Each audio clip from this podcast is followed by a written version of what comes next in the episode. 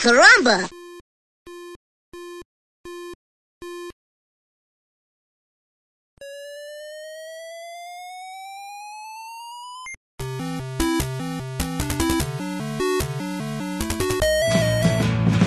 We bought it to help with your homework.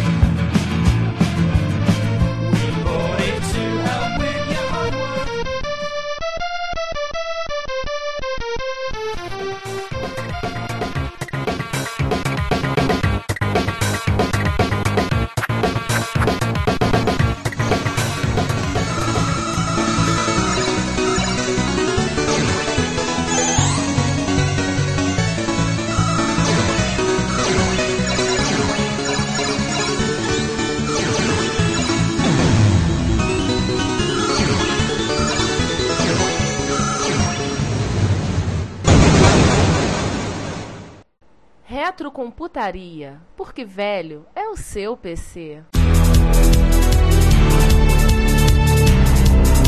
Alguém lembra de alguma história interessante de Soft House pra contar que pode ser contado nesse horário? Além daquelas que não dados cortadas, que é o multibip e outras coisas do tipo?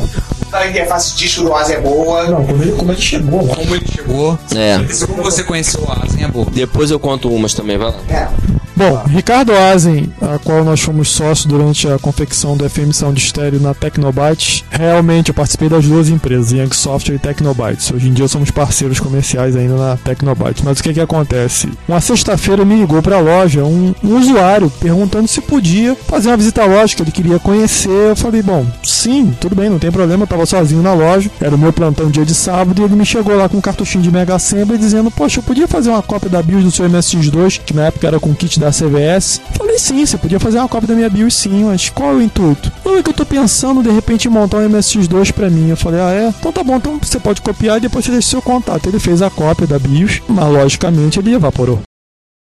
Depois que ele fez a cópia da BIOS, ele não deu notícia, não deu mais nada, é, não falou mais nada. Bom, como eu perguntei durante a entrevista que eu fiz com ele, porque eu não ia deixar qualquer um chegar perto do meu MSX2, que tinha acho que um mês, um mês e meio de convertido 2.0. É muito estimado. Mas até mesmo convertido, vai lá.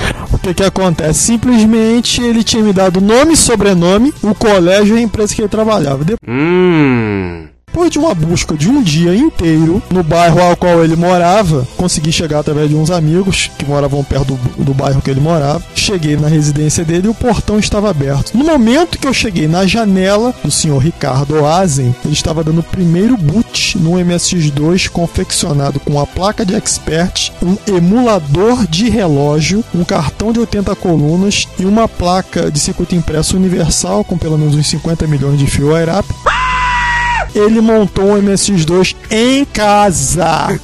Quando deu o primeiro boot, ele falou, funcionou, e eu agarrado na grade da janela dele. É mesmo, eu também tô vendo. Ele olhou pra trás, como você está aqui? Eu falei, você pensou que se copiar minha BIOS, ia voar por aí pelo Rio de Janeiro e nunca mais ninguém ia te achar? Te achei. Dali por diante, logo depois do término da Young Soft, eu passei a ser sócio do Ricardo Oase, onde viemos a confeccionar o FM Sound Stereo. Isso é só um, um pequeno, pequeno adendo de como começou outros térias a empreitada com o Ricardo Oase. Como diz o Rogério, até hoje tá aí o Asen na praça. né? Aliás, ele não mudou nada, né, Rogério? É a mesma carranca, né? Na realidade, acredito eu que ele não seja desse planeta, porque continuar com a idade que ele tem, com o gás que ele tem, entendeu? Sinceramente, ou, é, ou ele toma injeção de formol todo dia, ou é muito amor à máquina. Só pode haver um, né? Isso me preocupa, cara. Com a idade que ele tem, me preocupa. Ele tem que deixar esse legado pra alguém, velho. Não pode morrer, não. Eu tô te dizendo o seguinte, cara, o produto é maravilhoso, FM ele impressiona até hoje, tanto que modificações foram mínimas no projeto desde a confecção da década de 80. Modificações subentende-se colocar um chip clone no lugar do original, ou seja, é impecável o projeto, maravilhoso. Na época eu quis, infelizmente não pude possuir o cartucho na época, o tenho hoje e recomendo para qualquer usuário de MSX no Brasil ou exterior. É um produto realmente fantástico. Melhor. Sander, conta, Voltando. conta uma história.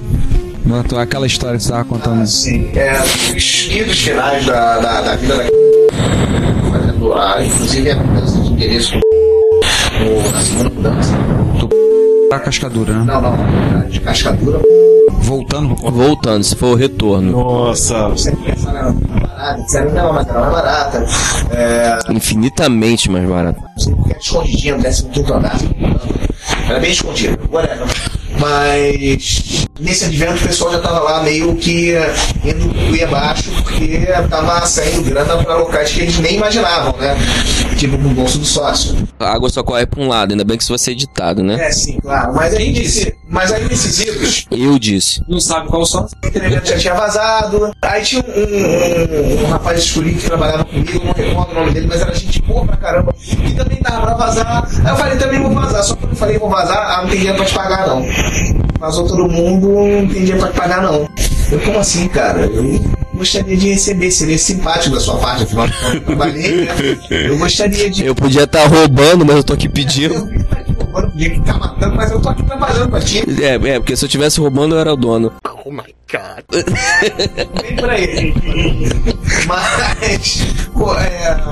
Aí nesses adventos eu tinha, eu era, eu era um molecote, eu tinha 13, 14 anos. Obviamente cheguei em casa meio tristão, né? Meu pai olhou pra minha cara. Lá vem merda, o que que foi? Por que tu tá com essa cara de bunda? Qual é? Qual foi? Porque tu tá nessa? O pai me conhece muito bem até hoje. Ele diz que eu tenho duas caras. A cara de feliz e a cara de triste, magoado. Eu só tenho duas caras. A, a minha cara de triste, chateado, magoado é sempre a cara de vou engolir alguém. Bem, whatever. Quando cheguei o cara em casa com a cara de vou engolir alguém, meu pai já me pegou pelo braço, vamos voltar. Que beleza! Meu pai, aque- aquele senhor gigante de 1,70, Gentil. for- fortíssimo com 50 quilos, entendeu? Meteu um 38 na cintura. É, vocês tiram corre, né? Porque não dava pra recarregar, porque a munição inchava dentro do buraquinho, se eu conseguisse tirar a munição, 638 velho, sabe? Que beleza! Porque se você morria de tétano quando ele atirava, não do tiro. Quando ele atirava, saía aquela ferrugem toda dentro do cano, você morria pelo tétano. Mas tudo bem. Whatever. Aí chegou lá, olha, quem receber aqui o prolabore do digníssimo meu filho aqui. Falei pra ele não vir trabalhar com você porque vocês eram caloteiro. Eu sabia que era o primeiro dia que eu via você, mas eu quero que ele receba. Que beleza! Não, o senhor não tá entendendo, é que a gente tá sem dinheiro, não tem problema não. Pegou 38, botou isso no balcão e vai vir de cheque. e aí de lá a gente saiu, cada um com duas caixas de 100 disquetes de mais prazo. Sendo que na empresa tudo que tinha sobrado eram 500 disquetes. Entendeu? A gente saiu Ai, ai. duas caixas de 100, 400, eu acho que só sobrou 100 disquetes lá dentro da empresa. E olhe lá, né? Aliás, Márcio, qual foi o fim da. Termina a história. É, bem. da- Software. Eu saí um pouco meio que brigado por causa do sócio. Tem você roubar cheque do cara. Eu não roubei nada. Você roubou o cheque do cara. O que que aconteceu, gente? Essa é uma história muito complicada. Eu era a pessoa que abria, fechava, vendia, reformava, pagava as multas. No final das contas, ainda paguei o pato, né? Pagou pago. Entendeu? Porque eu- um dos donos era muito honesto, né, gente? Vocês sabem disso, né? Aliás, um abraço pra você, em qualquer dimensão que você esteja, que eu tenho ótimas recordações, né, por causa disso, né? Que eu nunca roubei nenhum parafuso, nenhum prego, nenhum alfinete, né? E você ter uma acusação de roubo é uma coisa, pra mim, sempre foi uma coisa muito séria. Adendo, pessoal, qual- qualquer dia desse o nosso amigo aqui vai abrir um daqueles velhos disquetes dele que provieram da, da...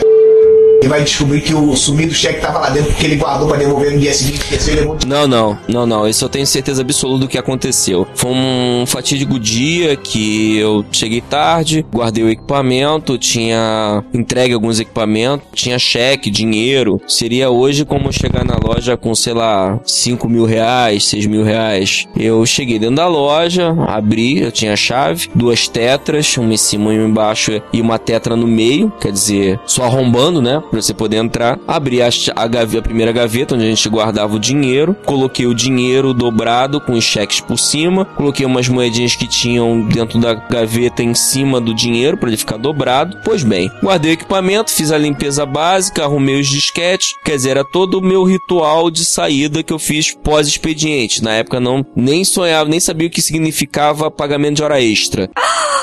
Isso na minha época eu não, não, não sabia da existência de tal técnica níger, né? Não sabia nem que era.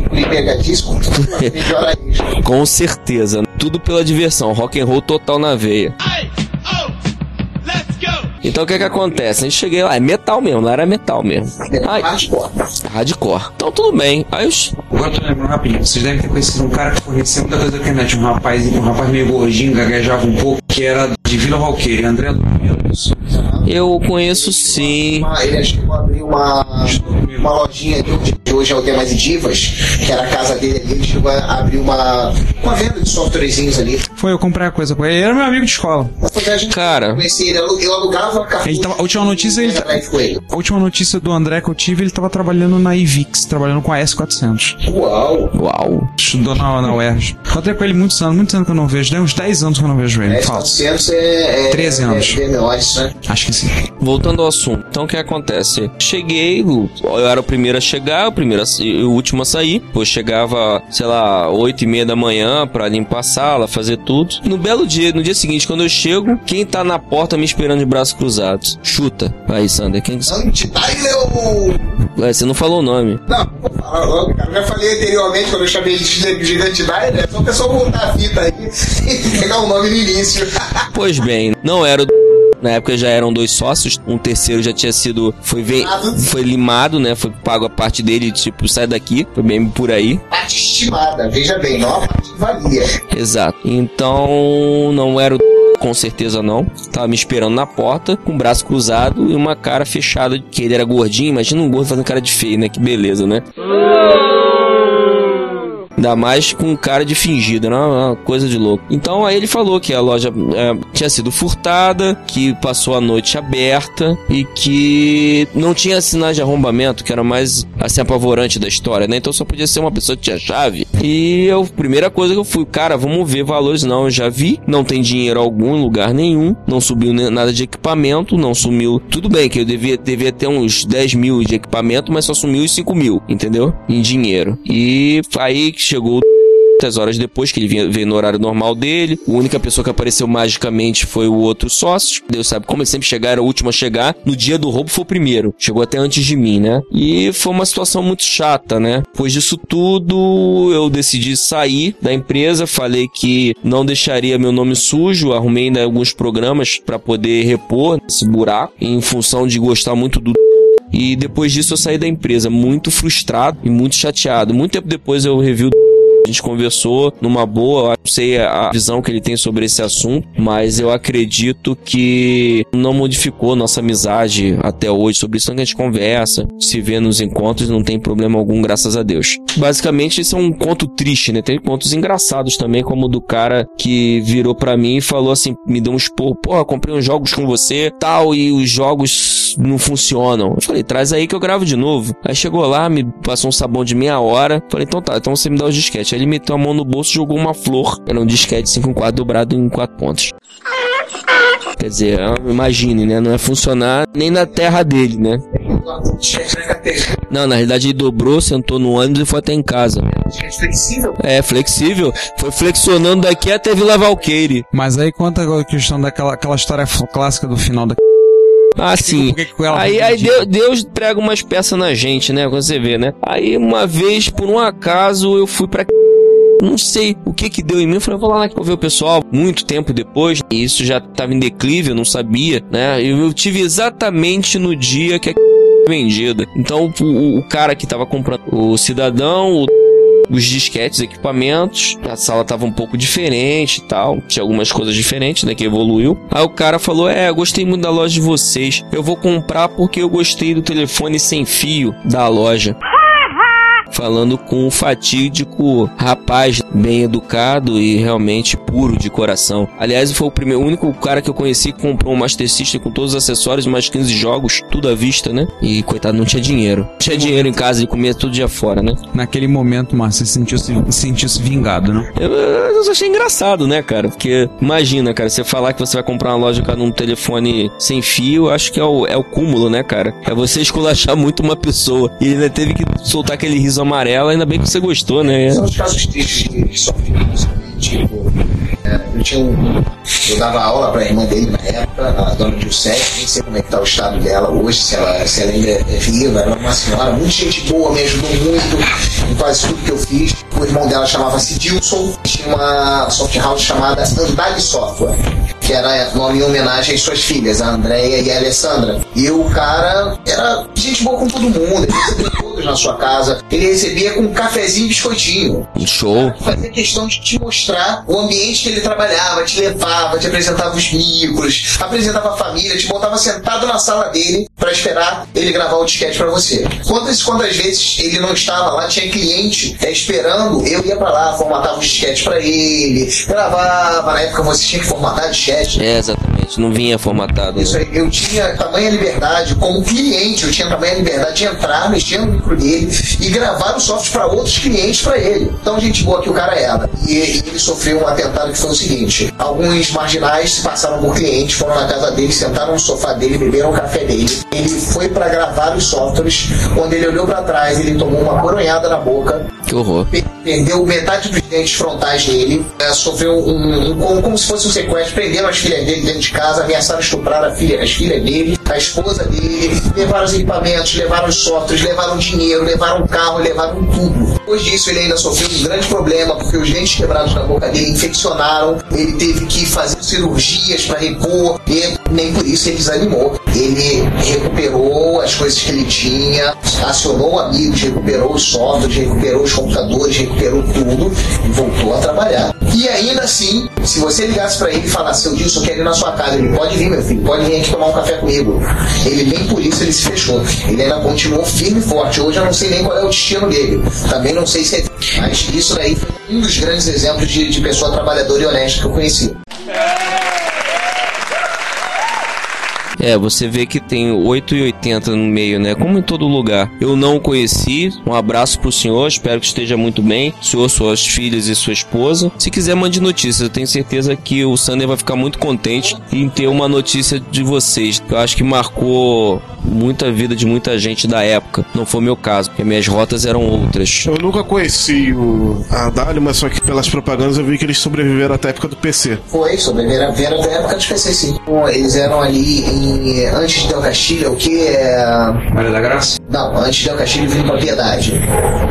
Pilares. Não, não é Pilares. É Abolição? Abolição. Isso aí, da abolição. Sim, eu lembro do nome, Andale Soft. Além delas, a gente pode lembrar rapidamente Taqueru sempre foi muito, sempre fui muito bem recebido com a Taqueru. Ah, o Márcio é gente boa toda a vida, a, né? A Takeru, que era originalmente o nome era Konami Software, e ele, Konami, e eles receberam um aviso da Konami japonesa e eles trocaram para Takeru, ironicamente, porque Takeru era um serviço de distribuição de jogos em máquinas de venda automática do Japão. Então você ia lá, comprava jogo de produtora pequena, de cara que quiser fazer, vendia pelo sistema da Takeru, e gravava o disquete na hora, imprimia o manual e entregava. César, você lembra qual é o nome daquela soft house que tinha ali no centro, perto da Petrobras, ali no centro? Não.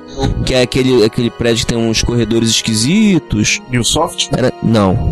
Era Newsoft? Bom, eu me lembro da Newsoft. Ah, Não, a Avalon era nome do Dante Barroso, gente. Não. Era, era antes. Não, eu, eu, eu, eu não lembro do nome. Você sabe que tinha, né? Sabe qual prédio eu tô falando, né? Eu lembro que tinha uma soft house na Almeida que eu cheguei lá, mas, assim, as minhas lembranças de soft house tem muito da Newsoft, que tinha uma certa, uma certa propaganda, até porque eles tinham um livro, né, o Dicas da. Isso. Sim, sim. Sim. E, ó, outra revelação, eu comprei. Meu Deus. Meu Deus. Fala aí. Tá todo mundo sentado, pode falar. E a Nemesis, que era ali na... O César citou a Nemesis, a Nemesis na 7 de setembro de 92, 19 andar. Isso. do senhor Marcelo Vale Franco, que ainda produziu muita coisa até a o época dos PCs e na continuação. Aliás, a- coisa, né? Soft do Nasser. É. Sim. Soft, do Antônio Nasser. Ah, tá Eu aqui. queria falar- Uma quadra da Nemesis. Sim, a Nemesis. a Ah, Ne- é? é, É, no Eram três prédio. andares acima. Era três andares acima, pelo amor Era de Deus, 7, né? 7 de setembro. Você ia primeiro em cima e depois descia. edifício maçom. Eu Isso. comprei na Software, porque na época eu nem sabia que Nova Iguaçu existia. Cara, esse você vai sair morto da tua casa, né? Mas só sair da minha casa. É. Não, você vai sair da sua casa morto.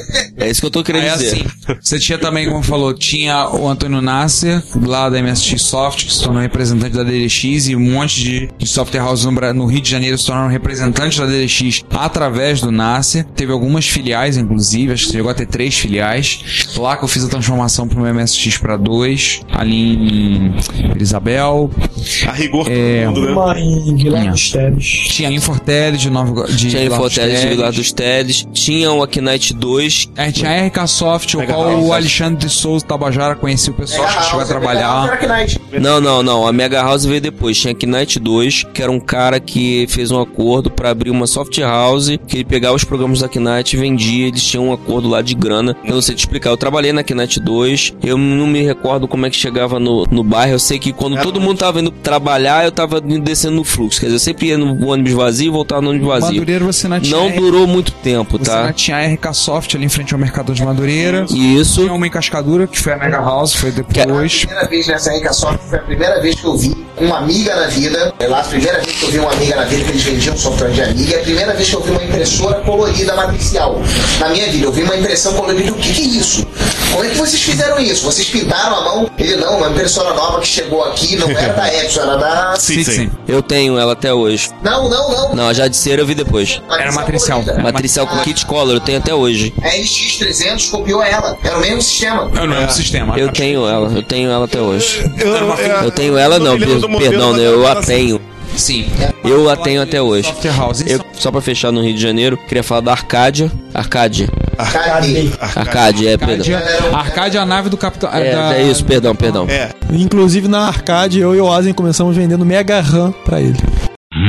O que que acontece? A arcade, eu ia trocar muita coisa lá e, e eu me lembro, trocava jogos e foi prime o primeiro lugar que eu vi o SCC. Foi um SCC do Salamander. Esse SCC do Salamander eh, era da, na realidade não era deles, era emprestado do do Márcio, lá da Taqueru, que escandalizado com o som. Eu me lembro que tava aí um colega que trabalhava também na o Alexandre Cunha Barros, apelidado de Mago, ou Magu, que a gente ficava zoando ele. E ele ficou tão desesperado na época com o som que ele desceu correndo a escadaria do, do prédio. Eu fiquei, meu Deus, isso é impossível, meu Deus, isso é impossível. Fiquei em looping acho que uma meia hora. É quando ele voltou é, com uma fita DAT 90, comprou com o dinheiro que ele tinha, pegou um datacorder da Gradiente, falou pro cara: joga e não morre, ninguém fala nada. Aí ele gravou a música, gravou uma fita de 90 minutos com o som do jogo pra ficar escutando em casa. Que ele mesmo também não acreditava no que, que ele tava escutando, né? Observação, isso na época a gente nem, nem sabia o que, que era FM. É, eu lembro de ter visto o FM pela primeira vez na Taqueru. O pessoal roda aquele software de som que é do pessoal do Graphisaurus.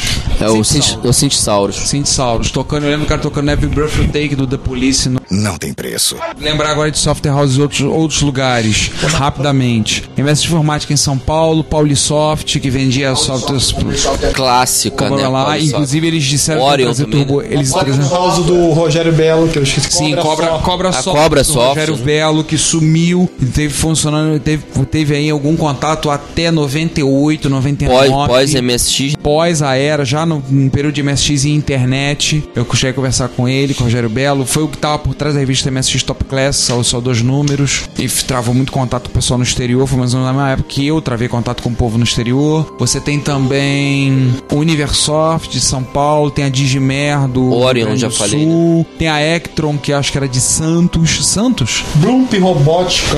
Bloomp Robótica, a coisa da Isso. Loja Prompa na MSX, que era do Sul também, não era? A Bloomp era do Sul ou era de São Paulo? Blump era de São Paulo. A Bloomp era de São Paulo. A Digimer, que era do, do Rio Grande do Sul. É Ectron, que se não me engano era de Santos. E outras software houses, muitas, assim. Foi um período muito curioso na... Muito fértil, né? A história é muito fértil. E fértil em histórias. Se você come... A gente tá tentando cortar e contar o maior número de histórias possível no menor número de tempo viável. É claro que a gente vai voltar a esse assunto no futuro. Esse é o primeiro episódio de MSX no Brasil. A gente vai fazer um tantão, né, César? Esse não é o primeiro, nem vai ser o último, nem vai ser o único. Até porque tem muita coisa que a gente pode comentar. Primeiro não é porque a gente já falou de MSX. no Brasil não. É, a gente comentou de soft house, mas tem tanta coisa que a gente pode falar e, enfim, dá pra fazer quase um podcast separado só pra isso. Sim, com certeza. Inclusive, a gente não tocou nenhum momento aqui sobre o desenvolvimento, a, a cena de desenvolvimento de software para MSX no Brasil. Isso é uma Discovery, Discovery Hightech, ProKit Software, Bucaner, A Capitão Nemesis. Beload. a Nemesis, a Knight, a Young, a gente falou um pouco também. Software você já tinha, tudo americanizado. Capitão Beload vive, filho. Do cara do, da Bucana existe até pouco tempo uma fábricazinha pirata de cartuchos de Mega Drive. Nossa! Que beleza! Que beleza! Opa! que beleza! Capitão Belode, um abraço, Capitão Belode. A gente tem muitas Meu herói. desenvolvimento, sobre revistas, a gente deu uma pincelada sobre algumas coisas, a gente deve ter episódios específicos sobre microsistemas, sobre MSX micro. A CPU então vai dedicar alguns episódios, todas as histórias escabrosas da CPU. Eu queria agradecer a CPU por eu ter feito a assinatura da CPU Informática de um ano e ter recebido apenas quatro revistas. Isso é uma coisa que vai marcar toda a minha vida. Que foi a primeira revista que eu assinei na minha vida. E que eu nunca recebi todos os exemplares, tá? Cara, O mais bonito foi ver a cara da galera de lá quando eu entrei na sala deles pedindo meu dinheiro de volta. Isso acho que é Mastercard, não tem preço. Não tem preço. Eu recebi cheque sem fundo deles. Que beleza! X, bônus de editor, eu recebi cheque sem fundo. É, foi um bônus, E né? quando dois meses depois pra eles pagarem, eu cheguei, virei e falei assim: olha, ou vocês pagam, a gente representa o cheque, vocês vão perder a conta. Eu pagou. Ricardo, só um, um pedido público. Quando a gente gravar esse episódio da CPU, temos que estar todos juntos. Com certeza. Com certeza. Vai Só- ter que ser um episódio que já vai começar de manhã e vai o dia inteiro. Não, mas a gente tem que estar com o Kito também. Porque também tem muita história da CPU pra contar. É, vai ser difícil, é o momento que a gente vai juntar os dois. Eu me lembro, eu só sei, eu só sei te dizer o seguinte. Isso aí é especial, eu quero comentar. Eu quero só fechar esse bloco, mandar um abraço pros meus amigos, né? Que publicaram as informações da Mega RAM e da Maper na CPU. Eu queria mandar um abraço pra eles, que há muito tempo eu não vejo nenhum dos dois. O R Pontes, né? Abração, amigão do peito. E o Roberto Silva. Roberto Silva é gente boa. Baixinho, mas é gente boa. Acho que a gente pode, a gente pode fechar por aqui. Fosse altão, né? Eu acho que a gente pode fechar por aqui. Esse episódio foi meio sem ordem. Me Tem que- Sabe? Altamente trollador. Porque foi 100% memória aqui, em algumas revistas. Praticamente não teve pauta, não teve nada. Isso foi praticamente um bate-papo, né? Mas os melhores episódios são assim, cara. No improviso. É, beleza. Também.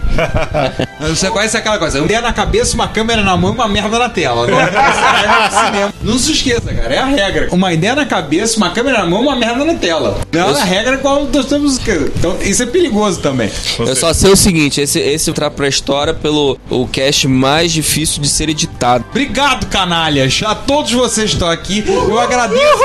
Felizes. Que beleza! Corno que vocês vão me dar. Ah, Agradeço aqui ao Márcio e ao Rogério que primeira vez. Já está convite aí dos próximos aparecer. É só chamar que eu venho, cara. É só chamar. Ah, rapaz, às vezes a gente vai chamar mesmo. A gente é chato pra caramba. Você conhece. E é isso aí, gente. Vamos encerrando por aqui. Faz suas considerações finais. Senhores, muito obrigado pela audiência de vocês. O capítulo está longe de terminar, tem muito mais história, muito mais diversão, tem muito mais agradecimento, muito mais tristezas. Tá? A cena do MSX no Brasil foi uma cena muito promissora. Tiveram, tive- tivemos e ainda temos gênios que surgiram nessa época. Nós temos pessoas aí fantásticas. É, não vamos citar pessoas nomes agora, a gente vai deixar isso para o futuro. Já citamos todos. Já, já citamos a maioria, né?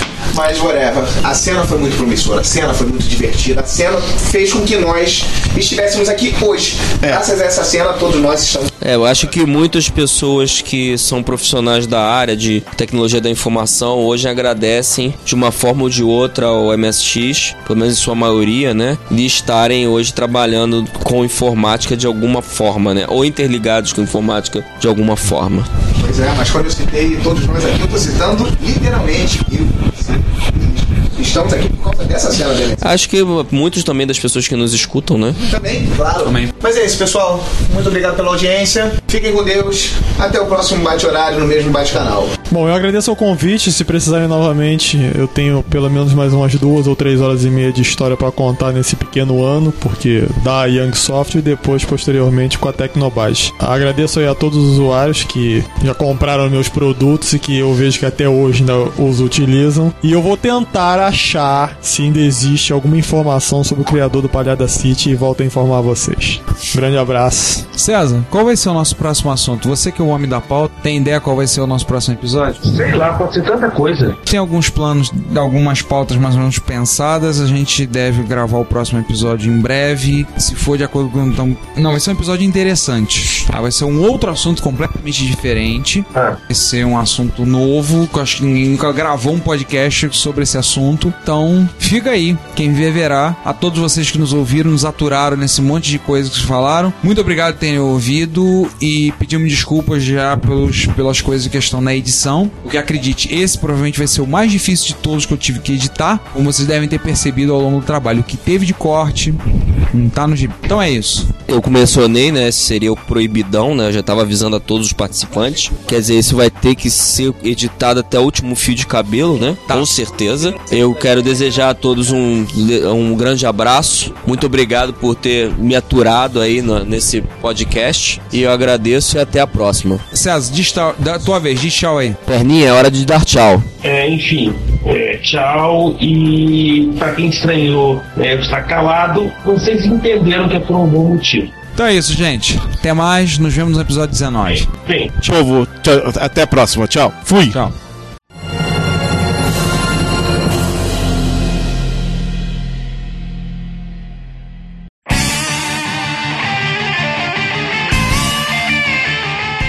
Este ano a Fundação do Câncer completa 20 anos comemorando, mas com muito trabalho pela frente. Câncer já é a segunda causa de morte no Brasil e a primeira em vários países desenvolvidos. A Fundação do Câncer atua junto ao INCA em ações estratégicas como a expansão da rede brasileira de bancos de sangue de cordão umbilical e placentário, o Brasil Corte, que ampliará as chances de um paciente que precisa de transplante de medula óssea encontrar um doador compatível. Também desenvolveu a unidade de tratamento intensivo pediátrico do INCA, o Instituto Nacional do Câncer. É um trabalho muito importante, mas que precisa aumentar. Você pode ajudar através de doações em cartão de crédito ou boleto bancário. A central de atendimento fica no telefone 0 operadora 21 2157 4600. Você pode tirar suas dúvidas pelo site cancer.org.br e siga-os no Twitter FDO Câncer. Fundação do Câncer 20 anos. Com você pela vida.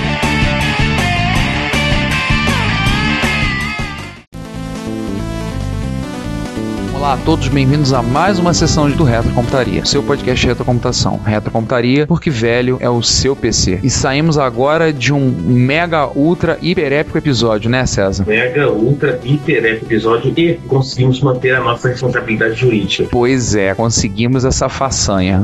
Vocês ouviram talvez o maior número de bis por segundo de áudio de toda a podosfera. Aliás, vamos perguntar pro Esquias ou pro Thiago, que eu acho que a gente quebrou o recorde da Combo. Eu imagino que a gente quebrou o recorde brasileiro. E eu não duvido nada a gente ter quebrado o recorde pan-americano. É verdade. Mundial é mais difícil. Talvez algum podcast pornô tenha batido o nosso recorde. Mas eu acho que pelo menos, assim, entre o. Assim, acho que entre os podcasts não pornô, a gente tem que ter batido com net. Pelo menos da conta.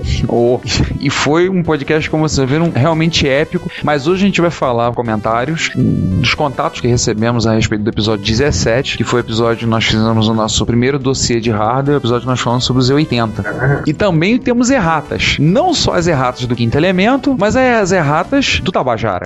Então, basicamente são duas erratas hoje, né? e cumpridas, né? Mas o Tabajara é fudeba, então. É, Fudé, um abraço, Tabajara. Valeu pelos comentários, valeu pelo e-mail com as suas, seus comentários. Como falamos no episódio, a gente poderia estar fazendo algum programador se contorcer de raiva com as besteiras que a gente tava falando. A gente não fez ninguém se contorcer de raiva, mas fez alguém pelo menos sentar, escrever um e-mail e comentar. Vocês erraram aqui, hein? Vocês erraram ali. Que bom, obrigado pelos comentários. Enfim, vamos ao que interessa. Vamos. Vamos começar então, 17 parte A, com o senhor Drug, né, de- de Indaiatuba, que reclama, quer dizer, reclama não, não, ele tava lá, ele comenta, pô, sacanagem, esse retrocomputaria me deu vontade de voltar a brincar com a Assembly. Brincava um pouco com o emulador de 8086 que não era tão bom. Fui fazer um joguinho estilo Snake e ele travou. Quer dizer, travar coisa em Assembly não é uma coisa tão difícil, né? Ah, não, isso aí é é padrão. Todo mundo que desenvolve em Assembler tem que travar o micro um dia. No caso dele, só travou o emulador, né? Menos pior. Mas era bem divertido, acho que vou voltar a brincar com isso. O podcast foi realmente muito bom, como vocês mesmos disseram, foi um mergulho dentro do processador. Gostei bastante de conhecer um pouco mais desse processador. Quantas notícias, eu fiquei,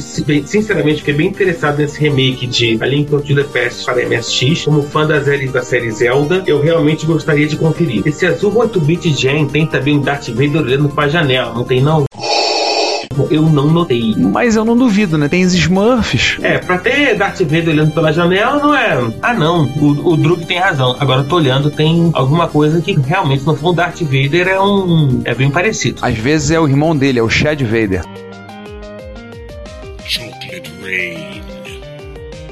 Randy made me mop the floor again. Chocolate rain. Ah, pode ser também, pode ser o Chad Vader. Pois é. né? Enfim.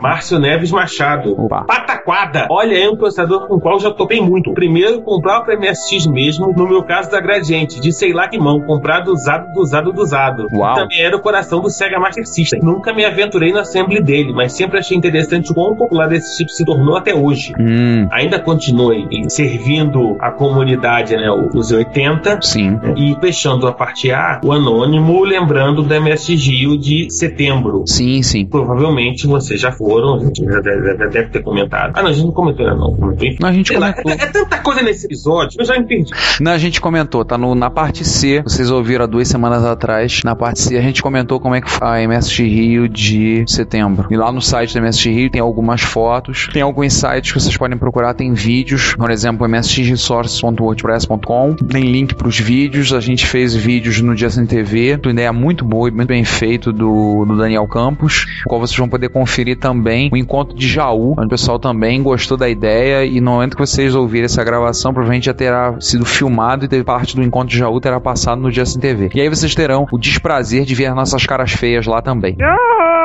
Né? Tem gosto pra nesse mundo, depois nós cabe isso. Vamos falar de Retro Hits? Vamos. Retro Hits 42, né? Covers do Wizard. Drug, de novo. Mais uma vez, um excelente Retro Hits para alegrar a noite de quarta. Não sou um grande fã de Wizard, mas conheço algumas músicas e gostei bastante dessas versões. Também gostei muito. Eu também. Um dos dias da semana eu tô trabalhando num escritório, eu trabalho muito na frente do computador e eu tenho um dia eu ouço podcast de música enquanto tô lá trabalhando. E ultimamente eu tenho ouvido também os retro hits. E esse retro hits do Weezer foi muito legal. Eu ouvi de novo, já tinha um tempo que eu tinha ouvido, ouvi de novo, porra, muito maneiro. Ficou bem bacana. Eu também não sou fã do Weezer, não conheço quase nada do Weezer, mas eu achei muito bacana. E aí o Márcio Neves Machado, que em sucessão, primeiro ele comenta, poxa, boa seleção, gostei principalmente da que toca dos 23 aos 24 minutos. Depois ele se corrige, já descobri e ainda é Garage. Vou procurar o original para ver se é tão legal quanto esse arranjo Institune. Eu particularmente gosto muito de In The Garage. E eu espero que você tenha gostado também, Márcio. né? Enfim, Retro Hits 42 fechado, vamos voltar pros 80. Vamos voltar pros 80. E parte B, Parte B. Arthur Gustavo Pirre Gouveia, o estado da arte dos processadores, vendo que até hoje é utilizadíssimo. É bom ver que muito que achamos que é ultrapassado, ops, retro, ainda nos acompanha. Muito bom mesmo. Mais uma vez, os 80 continua em operação pelo mundo afora. Sim. E o Drug, Drug ficou com uma comichãozinha depois desse episódio. Vamos lá. Mais uma aula de história. Me chamem de maluco, mas depois de escutar tanto sobre Assembly, eu realmente fiquei com saudade da época que eu cursava nesses códigos. Vamos ver se eu consigo voltar a programar em Assembly. Uau. Vamos ver que Assembly é um negócio definitivamente não é tarefa das mais fáceis. Programar bem. Programar em Assembly não é para os fracos de coração.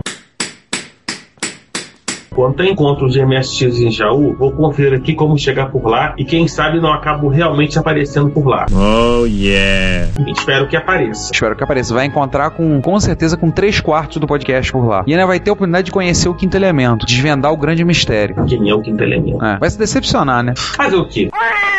Pois é. Infelizmente, ainda não consegui chegar no número atual do reto, mas estou avançando. Estou no, no 9A. Se eu conseguir dar uma boa corrida, acho que em dois meses chego na numeração atual. Quanto ao Rumble Bundle, está rolando um. Verdade, rolou agora em em né? São dois jogos pelo preço que vocês quiserem pagar. Aliás, é legal. É, vamos, vamos voltar a repetir. Vale a pena você, você que não conhece, procurar do, do Rumble Bundle. É, ficar ligado, tem sempre um Rumble Bundle novo, um jogo, tal, que é muito bacana. É um preço justo. Você pode pagar qualquer preço, é um preço justo. E você vai estar ajudando diretamente o desenvolvedor. Sim, parte da renda também é doada, né? Tem. Eles têm também dobro. E é um preço, tipo, não é, muito- não é tão complicado de você pagar. E, além disso, o Léo Soares. Opa. Boa, pessoal. Passando para deixar o comentário incentivo. E... Excelente trabalho, mas cuidado com o psico tarado que aparece lá pelos 25 minutos. Aquela respiração ficou hilária, digna de filme de suspense. Bom, o João, mais uma vez, respirando no microfone. Pô, beleza. Léo, eu também ouvi, achei na hora da edição, eu falei, caramba, como é que eu tenho alguma maneira de eu esconder essa, essa fungada no microfone? Depois que eu vi, pensei, tentei ver na coisa. Deixa arder, dane-se, manda ver, vai, vai embora. Aí você presenciou, como nas suas palavras, o psico tarado. Nunca gostei de Elite. Sem pedradas, por favor. Não, só tiro de laser. Acho que conheci muito cedo, menos de 10 anos. Ainda no spec e não me animei, até porque não entendi muito. Qualquer hora dou uma nova chance. Eu, assim, eu fico imaginando que, pra quem não tem talvez uma certa vivência, o Elite seja um jogo complicado. É, o Elite é complicado não só por conta da mecânica toda do jogo, mas também por conta dos controles, né? Como a gente apertava a tecla no teclado. A gente lembra, né? Como nos atalhos não se tinha que fazer para poder fazer tudo que você precisava fazer com a nave. É realmente é complicado. Isso muitas vezes desanima quem quer apenas um joguinho casual, jogar um joguinho mais simples, tudo acaba desanimando. É normal. É quase inacreditável que alguém reclame da trilha do YS, mas fazer o quê? O gosto não se discute, né? E acredite, teve gente que chiou, falou lá no Retro no Retro Computaria número zero, a gente botou um pedacinho da trilha do Easy, teve gente reclamando. Acredite, tem gosto pra tudo. Inclusive mau gosto. O que não gostar da trilha do Easy, realmente, o cara tem que ter problema. Ele tem, como diria minha mãe, ele brincando, ele tem problema. Problema nos nervos.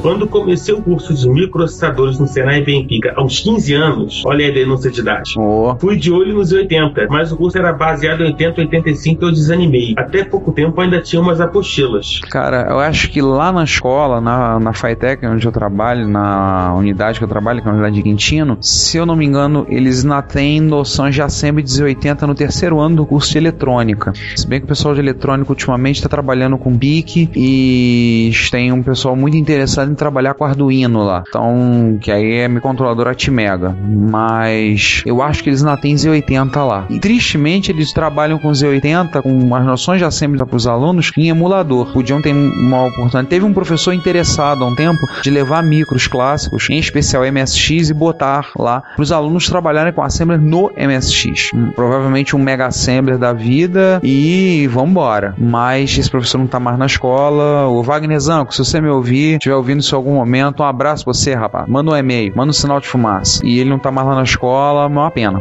E para arrematar, é isso. Grande abraço e continue firme. Esse é os únicos podcasts que eu ainda ouço. A casa agradece a preferência, né? Ô, Nossa, gente, é mais que 17 ouvintes. Já dá quase pra montar um clube, né?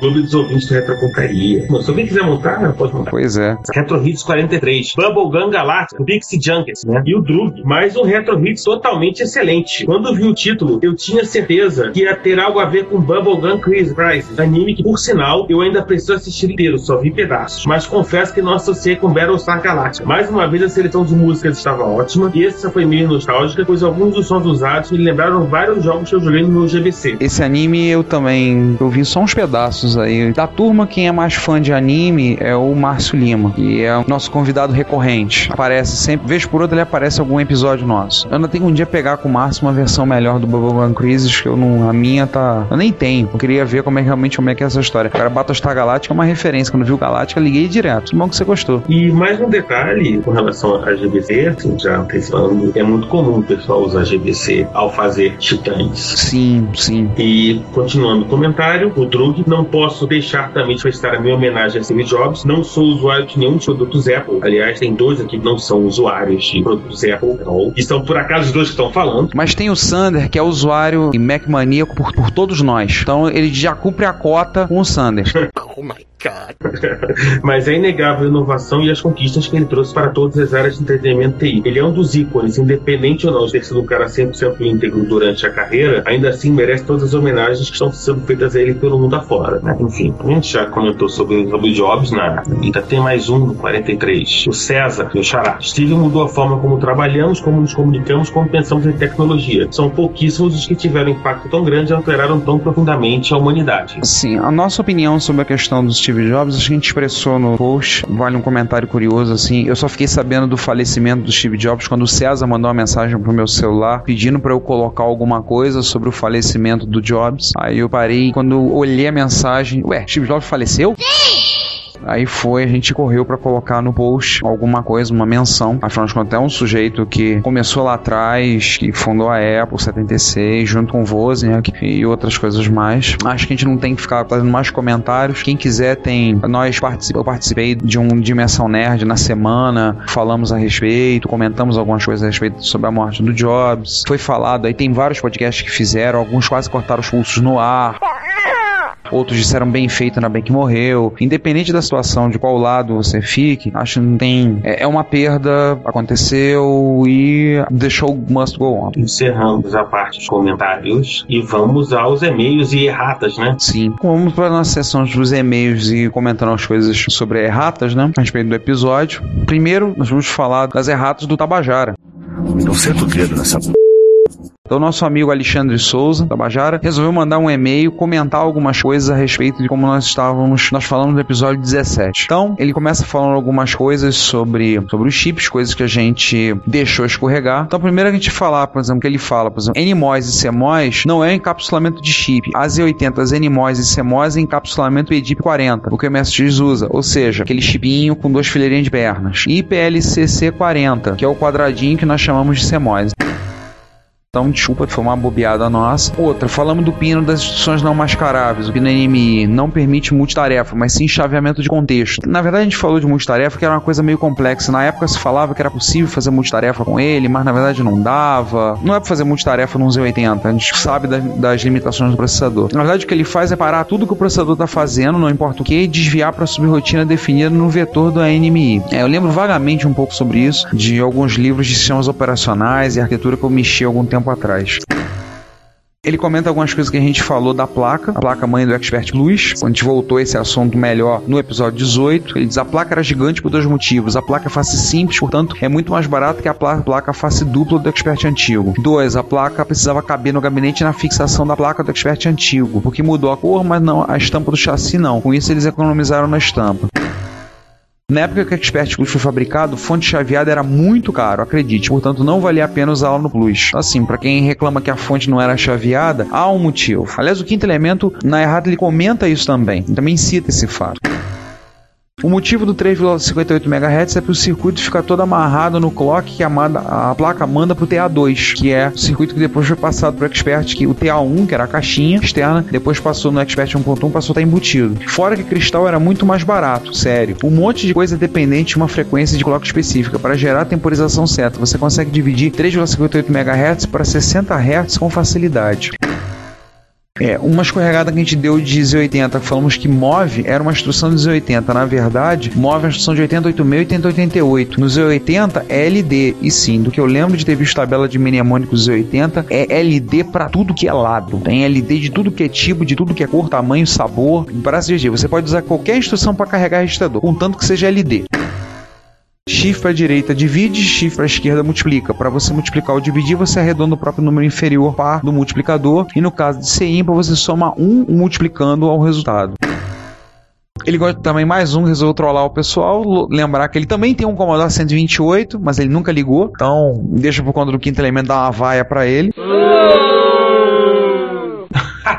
né? E ele comenta algumas coisas da parte 2, que contar a instrução é uma coisa bem comum em assembly, não há nada de espantoso nisso. Bem, pra gente, nós meros mortais, achamos espantoso. Oh my god. Ele expressou a sua opinião sobre o Turbo R, que não vale a pena falar. Chiclete é o básico da hum, gambiarra, opa, da técnica.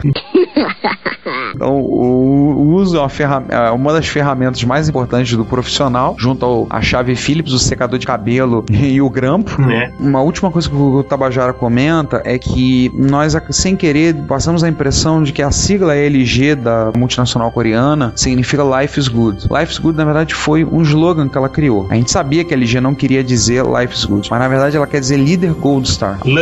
Ele diz aqui, a empresa foi criada com a fusão da Leader Electronics com a Gold Star. A Gold Star, eu lembro que ela foi uma, uma, um fabricante de MSX. Ela fabricou o MSX nos anos 80 na Coreia, junto com a Samsung. Se você olhar em outras fontes, na verdade existia a Lux, que era toda a parte de casa, e a Gold Star que era eletrônica. Eu lembro dos monitores Gold Star. Então, você falou, tô lembrando, no monitor Gold Star, sim. Depois eles, eles acabaram juntando uma coisa só e é tudo LG hoje em dia. Sim. Vamos então para as erratas do quinto elemento? Ah, aí sim. Então, sobe a vinheta.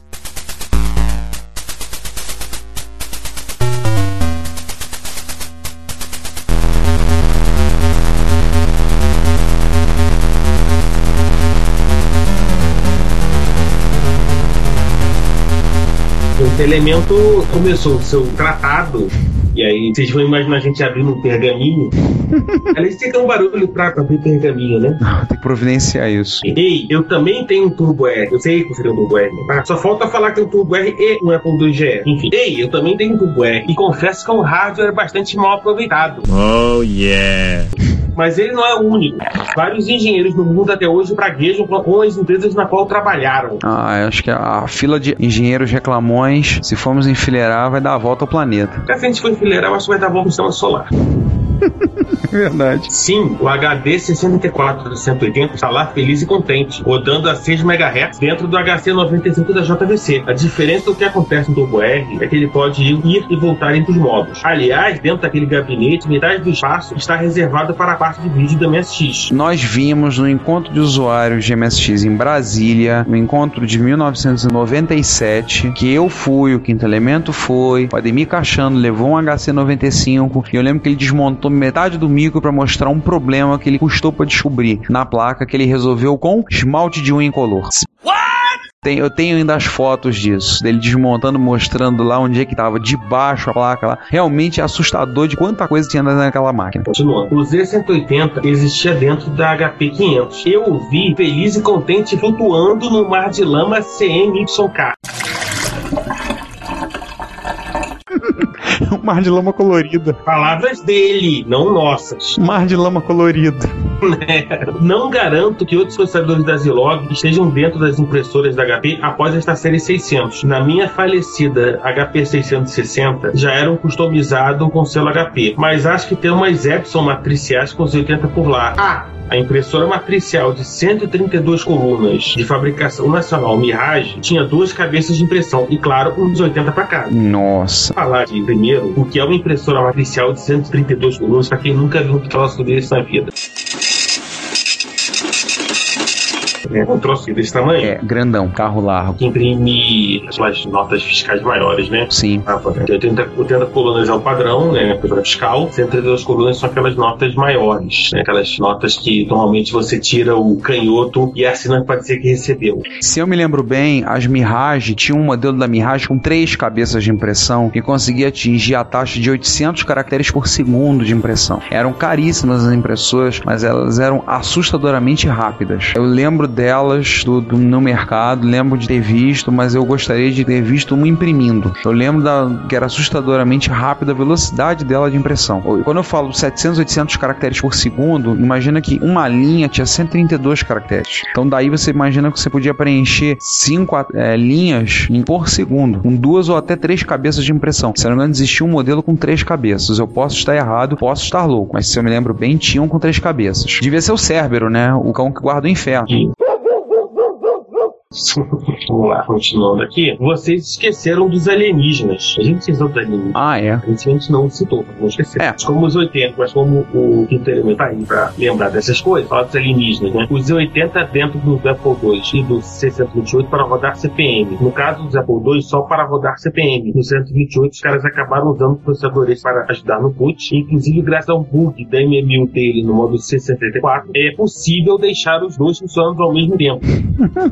E claro, o deck Rainbow, a gente já assinou com idade, algum retro, algum recontaria esquecido um tempo. E o TK3002E, que tinha os 80 para controlar o teclado programável. Sim, eu lembro disso. Quando eu era novo, sabia disso, achava isso um tremendo desperdício. Uns 80 só pra controlar teclado. Desculpa o pessoal de Apple IIe, o pessoal gosta do TK3000, tá? Mas eu não considero isso, lá no meu íntimo, no mais fundo do meu ser, eu não considero isso um tremendo desperdício. A falecida Ciclades, fabricante brasileira de equipamentos de rede. Aliás, o que aconteceu com a Ciclades? Fechou, faliu, foi comprada. É, eu acho que ela foi comprada, cara. Eu, a última vez de uma notícia que eu tive dela, parece que ela foi comprada. Se você jogar o jogar ciclades.com, você vai cair no site da Avocent. Eu lembro de ter ouvido uma história que ela tinha sido comprada. Pelo visto, foi comprada mesmo. A Avocent comprou. É, se você procurar Ciclade Router ou Ciclade Routers, você vai encontrar uma citação a, a Vocente e ff.ciclades.com das né, coisas da PR1000, que foi o mais popular dos roteadores. Sim, tem um PR1000 perdido em algum lugar lá no meu trabalho. Falando nisso. Bifado. Maluquinho, mas Natal. Voltando então, onde a gente estava, a bateria. A falecida Ciclades, fabricantes brasileiros de equipamentos de rede, usava os, o Z180 em alguns produtos deles. Os roteadores e a placa de serial síncrona usavam PowerPC. Hum. Aliás, a Apple ama Z8530, o chip de I.O. serial da Zilog. Ele começou a ser usado nas seriais do Apple II e até recentemente customizado dentro dos Macintosh. Com certeza até o G3. Nossa. Aí ele cita uma tabela da fizeram para a Wikipedia e ele diz que viram o EZ80 rodando em 50 MHz chega a 80 MIPS, 80 vezes mais rápido que o 68 mil. Cara, mostra os Foazen, ele vai ficar maluco. Vai ficar empolgado.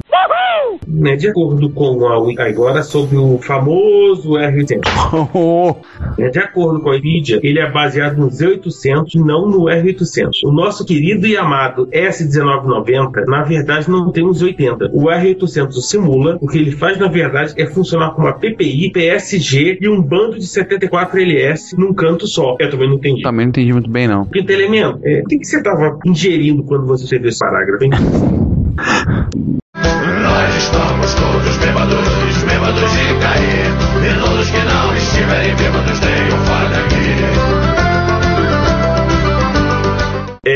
quinto elemento, espero que você não esteja é, tomando chá de fita cassete. Ah, tomara mesmo. Né? É Dorgas, mano. Dorgas pesados. Muitas dorgas pesadas. Então, como ele faz essas coisas, pode se dar ao luxo de jogar a ROM dentro da RAM e dizer que ela é read-only, o modo R800 de RAM. De acordo com a antiga lei de direitos autorais do leste europeu, União Soviética e os demais, tudo anterior a 86 é domínio público. Se você não gostar, ganha uma passagem dida para o nosso escritório de reclamações lá na Sibéria.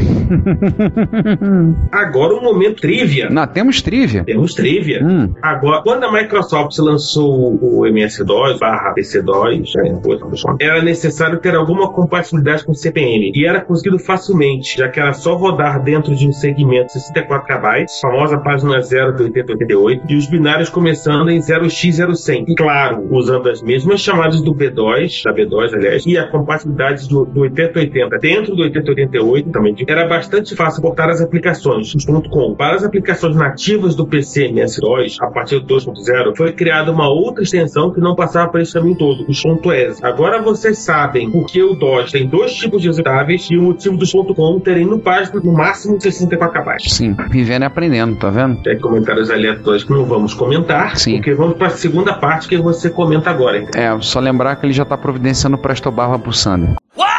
Quem ouviu o episódio vai entender. Bem, na outra parte ele tá, começa resmungando, eu não tô ajudando. O que vocês precisam, seu bando de fudebas feios, bobos e chatos com cara de melão? Depois vocês me xingam, vamos aos comentários. É, xingar um quinto elemento falar mal dele é quase um esporte pra nós. A gente só faz isso que gosta dele. Vamos lá, a NMI dos 80 é a interrupção não mascarável, ou seja, no caso dos 80 ela não pode ser escondida usando a intenção DI, Disable Interruptions. E de forma bem simples é o pino que faz os 80 parar o que estiver fazendo e fazer outra coisa. Era usado largamente pelo Action Replay nos X Spectrum para salvar em cassete todo o conteúdo da RAM. São os famosos snapshots do PS, os pontos 80 ou ponto SNA, nos emuladores e máquinas com drives ou discos rígidos que permitiam fazer um literal save game do jogo para jogar novamente em outro dia. Hum, outra explicação sobre o pino NMI. A série Plus da Gradiente é o melhor exemplo de, putz, tá sobrando essas coisas aqui, vamos vender o arquivo, vamos queimar o estoque, né? O tamanho da placa não tinha, não tinha jeito, tinha que caber naquele espaço todo. E avise pro Sander que fonte chaveada é meio que uma novidade, ainda mais para quem fez aquela coisa linda chamada placa analógica do Expert. Kill it! Kill it! Desculpe, mas foi mais forte que eu. Placa analógica do Expert que nós tratamos de falar um bocado mal no episódio 18, como vocês ouviram na parte A e um pedaço na parte B. Trilobita, o baratão pré-histórico. Tem um povo que alega que achou um fóssil desses dentro de uma coisa que parece uma pegada de uma bota. Deve ter uma coisa a ver com extraterrestres e coisa do tipo. Fugiu, assunto aleatório completamente solto, fora do assunto. Vamos voltar para o assunto. O MSX roda 3,58 MHz simplesmente pelo fato de que é a frequência das TVs. É a mesma razão pelo que o Amiga 500 roda a 7 e o Amiga 1200 a 14. Tem que ficar em um múltiplo de 3,5 alguma coisa, entendeu? Ah, tá. Conteúdo. É. Fazer um shift para a esquerda multiplica por 2, para a direita divide 2. Portanto, vamos lembrar a tabuada de 2 em binário? Não. Não. Claro que essa regra aplica por força matemática a todas as demais potências de 2. 4, 8, 16, né? 2. O complicado mesmo são os outros números. Acho que por enquanto tá bom. E depois ele apresenta mais algumas sugestões pra nós, né? Apresenta três sugestões de pauta. Deixa pra lá. Deixa pra lá. Dois sobre processadores da época, que a gente vai voltar a falar. Então, estão na lista para serem devidamente pautados. E é claro, uma sugestão do, da nova paixão no coração do, do quinto elemento, que é o Apple II GS. Que a gente vai ignorar solenemente. Exatamente. Porque a gente é feio, bobo, chato e se diverte com ele. Sim, ele tem um Apple II GS e não, a gente não tá nem aí pra isso. Tem mais um bônus. Povo, apenas como curiosidade, os Hotbit usavam os 80 da Sharp, LH0080, enquanto os Expert e o MC1000, o da NEC, o Micro D780C. Mas a minha mente guarda a referência de ter visto um SGS Z8400 em algum Expert, talvez após manutenção. Enquanto isso, o Z80 dentro do C128 é da própria Zilog e não clone da Mostec. Na época era parte da Commodore. Curioso, não? Ah, a Mostec fez o ônibus 80. Isso era curioso. Isso é quase bizarro, né? É, muito, muito doido. Estamos aqui ainda raciocinando sobre essa informação de que a Commodore usava Z80 Zilog e não da subsidiária dela. Bizarro. Né? Então, cara, Hum. acho que tá bom, né? Tá bom, né? Você falou demais. Sim, sim. A gente já tem, agora pro próximo episódio, pro 19, tem, além dos comentários do episódio 18, que serão quilométricos, o Quinto Elemento já andou se antecipando e escrevendo aqueles textos dele tipicamente, tipicamente compridos. Agora a gente vai desenrolar um pergaminho realmente comprido. No 18 tem mais algumas coisas que ele passou e temos os nossos ouvintes que queiram comentar o episódio 18. Por favor, mandem comentários, e-mails, tweetadas. Obrigado por estarem ouvindo a gente. Que bom que vocês estão gostando. E espero que vocês continuem aí curtindo e se divertindo com o episódio. Nosso próximo episódio, a gente está atendendo uma solicitação de um ouvinte, né, César? O 19. Ah, o 19 é o, uma das nossas primeiras sugestões que a gente acabou dos nossos ouvintes, amigos, parceiros, clientes, fornecedores. Né? Bom, depois desse episódio que não acabou nunca, 18, esse episódio 19 vai ser sobre um assunto, como podemos dizer assim? Um assunto que não é no centro, mas é central. Ou, ou no assunto central, mas é no centro. Enfim, parece. Ah, é, é uma sugestão de um ouvinte nosso. Nós agradecemos a sugestão e fizemos um episódio sobre esse assunto, que está longe de ser esgotado. Futuramente voltaremos a esse assunto. A gente não esgota nada nos episódios do Reto Contaria. É grande verdade. E nem conseguiria, na verdade. É, mesmo que se a gente for tentar esgotar, cada episódio vai ter seis partes, oito partes, e aí vocês vão cansar, vai ficar, um assunto, vai acabar ficando chato. É melhor deixar o gostinho de quero mais, e no futuro a gente retorna para esses, esses assuntos para falar mais a respeito deles, trazendo coisas novas e novidades e mais detalhes. E né, com a consciência tranquila de que nesse episódio nós sobrevivemos e né, vamos escapar, menos a gente assim acha, incólumes, né? Com a nossa responsabilidade jurídica em dia. Sim. Vou dizer pra vocês, eu fiquei muito triste quando eu tava ouvindo esse episódio, que eu ouço pra poder fazer um show notes, essa coisa toda. Eu dizer que eu fiquei muito triste desse episódio só ter tido quatro partes. É. Né? Mas a gente vai voltar a MSX no Brasil, com certeza em breve. A gente vai ter mais assunto. A gente só tentou falar de Soft House. Como vocês notaram, foi um episódio que chegou a um ponto que descambou pra trollagem. Irrestrita. Exatamente, completamente irrestrita. Mas a gente vai voltar. Tem muito assunto. A gente tá correndo atrás de algumas pessoas da época pra falarem. Não só os que a gente tem contato, mas tivemos uma resposta de uma pessoa que a gente tá tentando falar há algum tempo, convidar pra participar do podcast. Ele respondeu, disse que tem interesse em gravar uma conversa com a gente. Então agora dependemos de acertar com ele, dia, prazo, combinar pra gente poder fazer uma, ter uma boa conversa. É uma pessoa da época. Temos muita coisa ainda a se falar de MSX, na falar das revistas da época, que as revistas então vão ser um capítulo à parte. Eu acho que só a CPU MSX, por exemplo, vai render pelo menos um episódio de três partes, fácil, onde vamos chamar o Rogério novamente para vir contar as histórias da CPU. Vamos ter assunto falar também. Também podemos voltar ao assunto soft houses. Precisamos ver soft houses outras que houveram espalhadas pelo Brasil. Em cima, gente, tem muito assunto para falar. MSX no Brasil foi o primeiro pontapé. Foi o, o- demos início à partida. Vai longe. Tem muito pra falar. A gente não esgota assunto, né? Como você mesmo disse, César, não tem jeito. A gente não consegue, nem que a gente querendo, a gente esgota o assunto. É isso, a gente né, nem passa perto de, de, botar o assunto, que é natural. ó. Tem muita coisa também que, particularmente aqui no Brasil, mas também pelo mundo afora, muita coisa que é em mistérios, segredos. Tem segredos, tipo, ah, vou carregar esse segredo comigo até o túmulo. É, assim, tem muita, co- tem muita coisa que a gente conversa, conversa com as pessoas, depois que a gente vê segredos e coisas que a gente não esperava. E, e particularmente, o aconteceu no caso desse episódio, a gente começou a entrar mais profundamente como, como funcionava o software house na época e ver que tem coisa do arco da velha. Ou, né? só lembrar, a gente teve que carregar muito no, no aviso sonoro, porque nós falamos muita coisa de, soft, de sobre algumas soft houses. Tentamos tomar o cuidado de não deixar claro qual é o nome da soft house onde o Márcio Lima trabalhou, assim como o Sander e o Quinto Elemento passaram por lá, por causa de questões da gente ter receio de ter pessoas que depois virem, virem reclamar com a gente. Quando a gente brinca, fala da questão da responsabilidade jurídica, é sério, porque a gente tem um certo receio. A conversa foi solta, foi livre, liberada,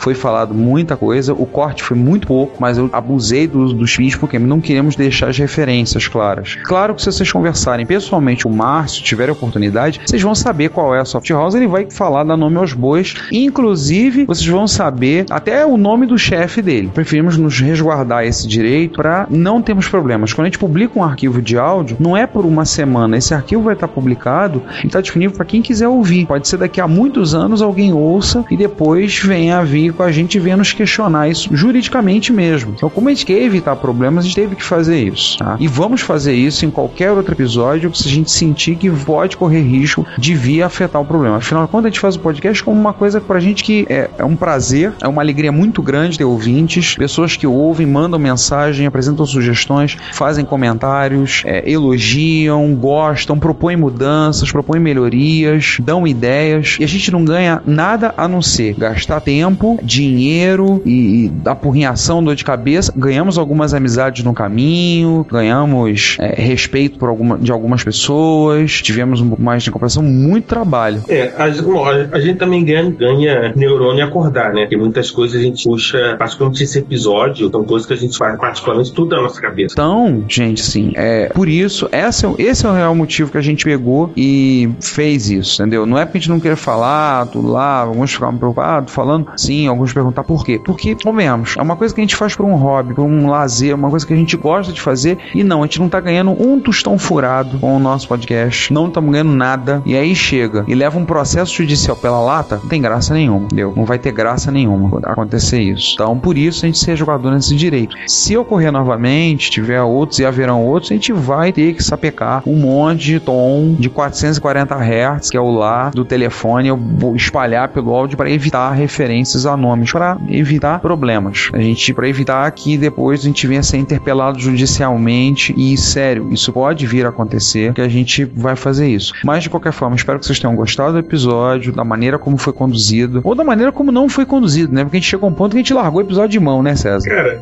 lá pelo quarto do episódio eu tinha largado de mão. Eu, esse episódio 18 virou uma força natureza. E em algum momento você vê, vocês devem ter notado que a coisa descambou realmente pra conversas do boteco.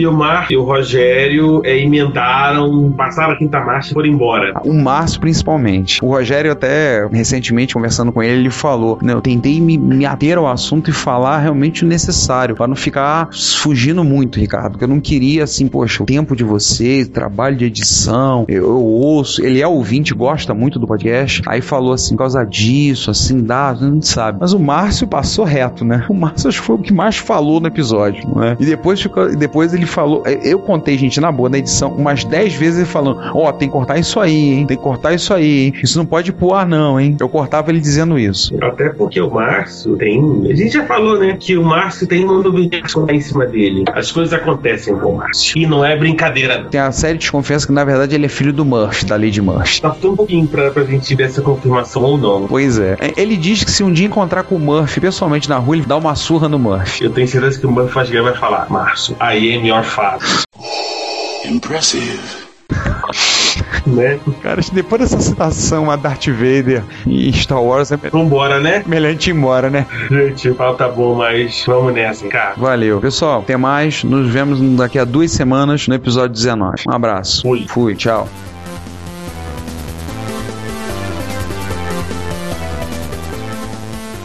Se você quer comunicar-se conosco, elogiando, apresentando sugestões, ajudando nas erratas, fazendo críticas construtivas ou mesmo dando um depoimento, não hesite, faça. Você pode enviar um e-mail para retrocomputaria.gmail.com, uma mensagem pelo Twitter para o nosso usuário, Retrocomputaria, ou comentar nos posts desse episódio, que estão em retrocomputaria.blogspot.com ou em www.dimensãonerd.com. Se você quiser, pode também enviar um comentário de voz que iremos publicar no nosso podcast. Lembre-se, o seu comentário é o nosso salário. Obrigado e até o próximo podcast. Você ouve esse programa na Combo Podcast. Não, agora é sério, abraço pro da comunidade MSX, quero mandar um abraço pra ele, ainda firme e forte ainda no meio. E pelo. Putaria! Putaria! corta, corta. Não, não, sério, só na. Ah, não sei, cara, só sei que. Isso não sai daqui, né? Isso não vai nem, isso não pode nem pro episódio de fim de ano. Eu falei que ser um proibidão, vocês não acreditaram. Só tá faltando a bebida pra completar mesmo, que aí mesmo que a gente abriu o verbo. Agora até come uísque. Aí, vamos- aí, Só pra você ter uma só- ideia. Só pra matar os ouvintes de inverno, vamos abrir um 18 anos aqui.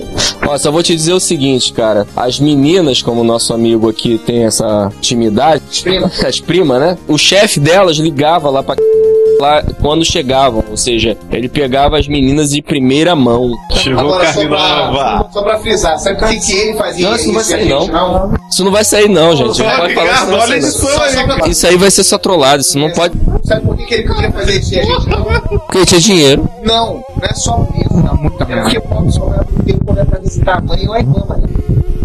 Ah, tá, desculpa. Não, sério, ele tinha esse privilégio mesmo. Ligava pra lá e falava quantas garotas tinham.